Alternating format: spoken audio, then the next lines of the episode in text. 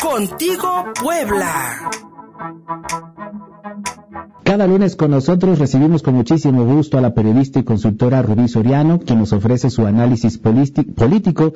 Y en esta ocasión, querida amiga mía, eh, pues la economía y la política siempre van de la mano sin duda alguna y la crisis económica que está sufriendo tanto la capital poblana como el resto del estado, no solamente por la pandemia y la obliga, el obligado paro laboral, sino también creo yo, mi querida Rubí, por muchas malas decisiones de los tres niveles de gobierno. Puebla en jaque, mi querida Rubí Soriano. Buenos, buenos días. Hola Luis, buen día a todo el auditorio de Contigo Puebla. Pues sí, Puebla amanece con semáforo amarillo y lo que implica una mayor movilidad y apertura económica. Sin embargo, estamos por entrar al séptimo mes de una pandemia que no ha terminado y esto hay que dejarlo muy en claro porque de pronto nos dijeron semáforo amarillo y desde hace dos semanas, tres semanas, estamos viendo como una movilidad inusual, hay reuniones, hay concentraciones, ya los políticos empiezan a recorrer colonias con el cubrebocas, sí, pero juntando a personas, es decir, de pronto como que mentalmente estamos todos pensando que ya es hora de salir y de tomar una normalidad. El semáforo, el semáforo amarillo con el que hoy amanecemos indudablemente es eh, una señal de que hay una mayor reactivación en diferentes actividades, pero como reitero, no ha terminado esta pandemia y su efecto dominó, lo sentimos todos en nuestros bolsillos. Cuando nos hablan de indicadores de apoyos presupuestales, de flujo de recursos, poco podemos trasladar, trasladarlo al imaginario colectivo cuando en la realidad de todos nosotros y de los miles de poblanos, se hace presente, Luis, el ciego de negocios, el desempleo, la dificultad que hoy se enfrenta para poder reactivar una economía no solamente local, sino a nivel nacional e incluso a nivel mundial. Basta recorrer aquí en Puebla eh, las plazas comerciales o las zonas como Huexotitla, Angelópolis, la Avenida Juárez, consideradas como corredores gastronómicos y ver que hoy realmente es doloso ver cómo están sufriendo de manera importante la reapertura de estos negocios por la falta de consumo, de circulante, porque no tendrán dinero para cumplir con obligaciones que se avecinan, como por ejemplo el pago de aguinaldos o simplemente mantener la plantilla laboral. En el caso de Puebla, vale darle un, un vistazo a esta economía local, donde los sectores gastronómicos y de servicios han resultado severamente castigados porque decenas de restaurantes cerraron y seguirán cerrando sus puertas antes de fin de año. Los comerciantes regresaron a la actividad, eso es cierto, pero no con la respuesta esperada. Hoy la gente está enfocada a una sobrevivencia no solamente en el ámbito de la salud, sino también en lo económico y por supuesto en lo laboral. Ha sido un año durísimo, para México, pero particularmente para Puebla, que es lo que nos ocupa. El sector automotriz, con Volkswagen y Audi como cabezas de sector, llevan una activación paulatina, sacrificando salarios, producción y generación de nuevas plazas. En materia presupuestal, solamente para que tengamos una idea, eh, tendremos que ajustar aún más el cinturón una vez que en 2021 se proyecta para Puebla un presupuesto federal eh, alrededor de 83.259 millones de pesos, lo que implica casi 3.000 millones menos de lo que se está ejerciendo este año. Ante todo esto, Luis, estamos frente a un panorama que hay que analizar con especial cuidado para tomar conciencia de lo que viene.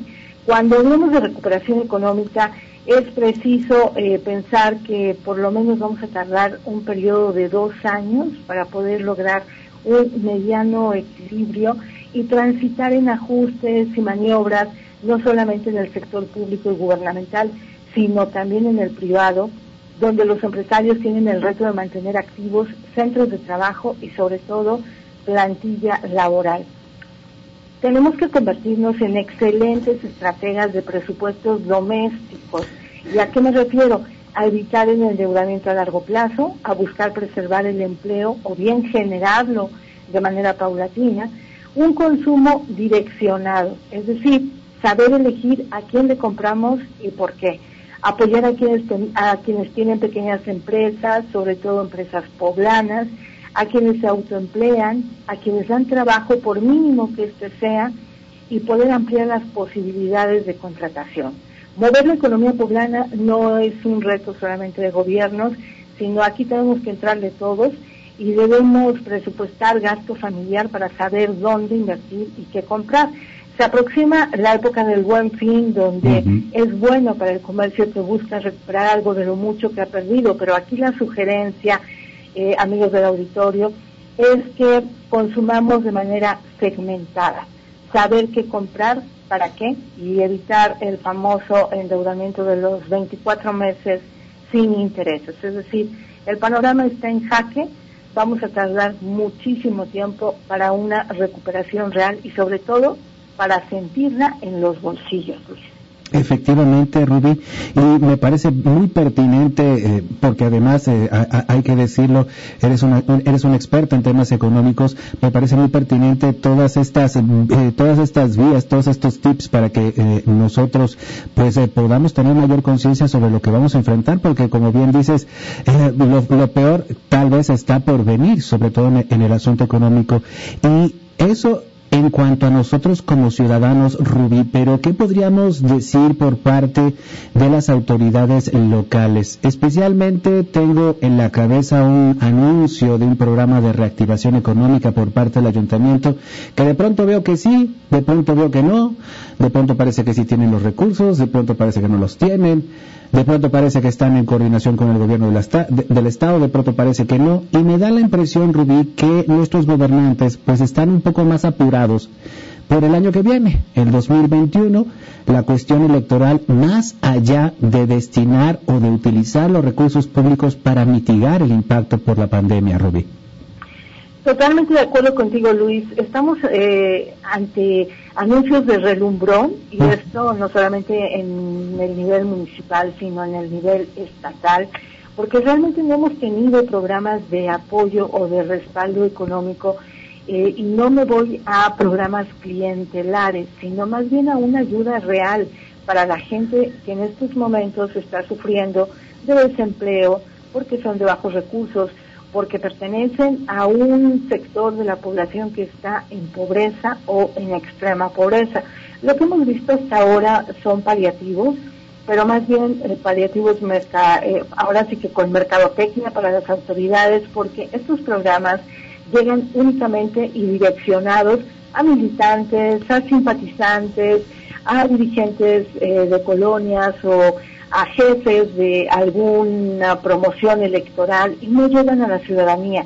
Lo que nos está faltando en este momento es que se tenga un verdadero apoyo que no se ha dado eh, a nivel federal, tampoco lo hemos tenido en el gobierno del estado, pero tampoco en el municipal.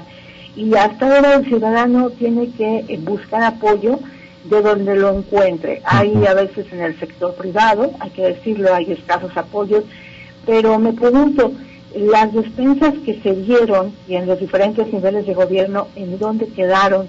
Porque mucha de la gente que realmente lo necesitó simplemente no recibió. Creo que en este momento tendrían que plantear nuevos esquemas de política pública, sobre todo para respaldar a la gente que realmente lo necesita y que se va a quedar sin empleo porque todavía seguirán los despidos. Este 2020 es un año letal en materia de pérdida de empleo, porque el 2021 lo vamos a iniciar apretándonos el cinturón, como dije, y habrá mucha gente que ingrese al comercio informal, Luis. O sea, es, realmente sorprendente lo que hoy vemos en las calles. De pronto los puestos de comercio informal se han incrementado muchísimo porque la gente tiene que salir a buscar cómo ganarse la vida es una válvula, es una válvula de escape al desempleo, el ambulantaje, el comercio informal y no tiene, no tiene dos años, no tiene tres años, tiene décadas, mi estimada Rubí Soriano. Y hoy leía tu columna en el portal e-consulta y planteas, eh, si me permite Rubí traerlo aquí a la, radio, pues planteas eh, eh, esta, esta posibilidad de, de, cómo, de, de, que como ciudadanos nos encontrábamos, por ejemplo, a la presidenta municipal Claudia Rivera y qué le diríamos. Y a partir de la información que publicas en tu columna sobre este esta reserva de cinco años eh, para poder eh, conocer cuánto gastó el Ayuntamiento de Puebla, por ejemplo, las despensas, una reserva de cinco años en, en, en los, en, en, las herramientas de transparencia y de información gubernamental que no nos permitirá saber pues cuánto se gastaron. Y eso, mi estimado Rubí, pues sería el, por lo menos eh, eh, desde el punto de vista de tu servidor sería el argumento que le presentaría la presidenta. ¿Por qué ocultar esa información? ¿Por qué reservarla? Se supone que estamos en los tiempos de no robar, no mentir y pues ahora no sabemos cómo se utilizan los dineros públicos, sobre todo en la pandemia. Esa posibilidad que, que, que, que, expones en tu columna, mi estimada Rubí, pues esa sería mi reacción ante, la, ante el ayuntamiento. ¿Qué hicieron con ese dinero?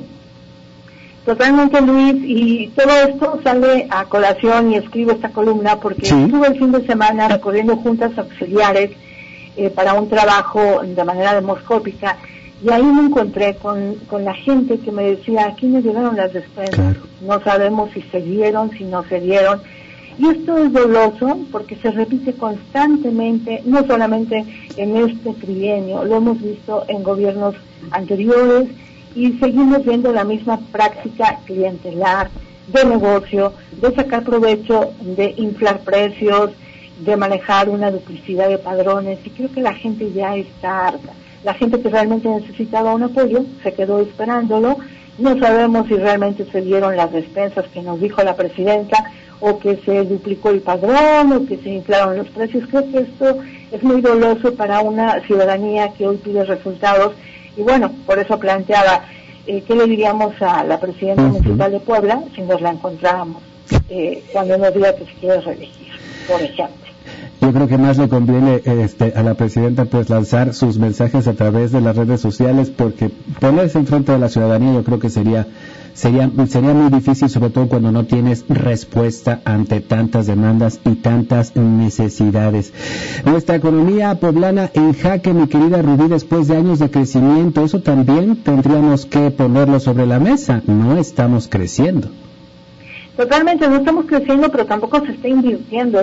Creo que eh, la pandemia vino a frenar todavía todo con, con más detalle y llegó para detener muchas cosas que a lo mejor estaban en proyecto, pero que definitivamente hoy lo que se decía anteriormente que Volkswagen era el motor económico de Puebla simplemente pasó a la historia.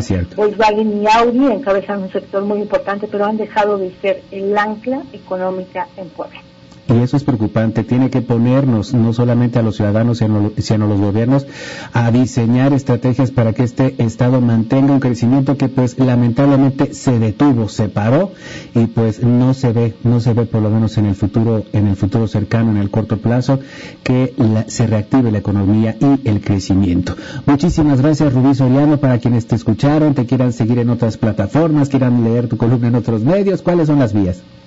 Así es, Luis, me sigan por Twitter como arroba Rubisoriano, en Facebook Mediáticos Consulting, en Spotify y YouTube estamos como los alquimistas del poder. Por ahí nos encontramos. Ahí te buscamos, Rubisoriano. Muchas gracias. Gracias. Gracias. Contigo, Puebla.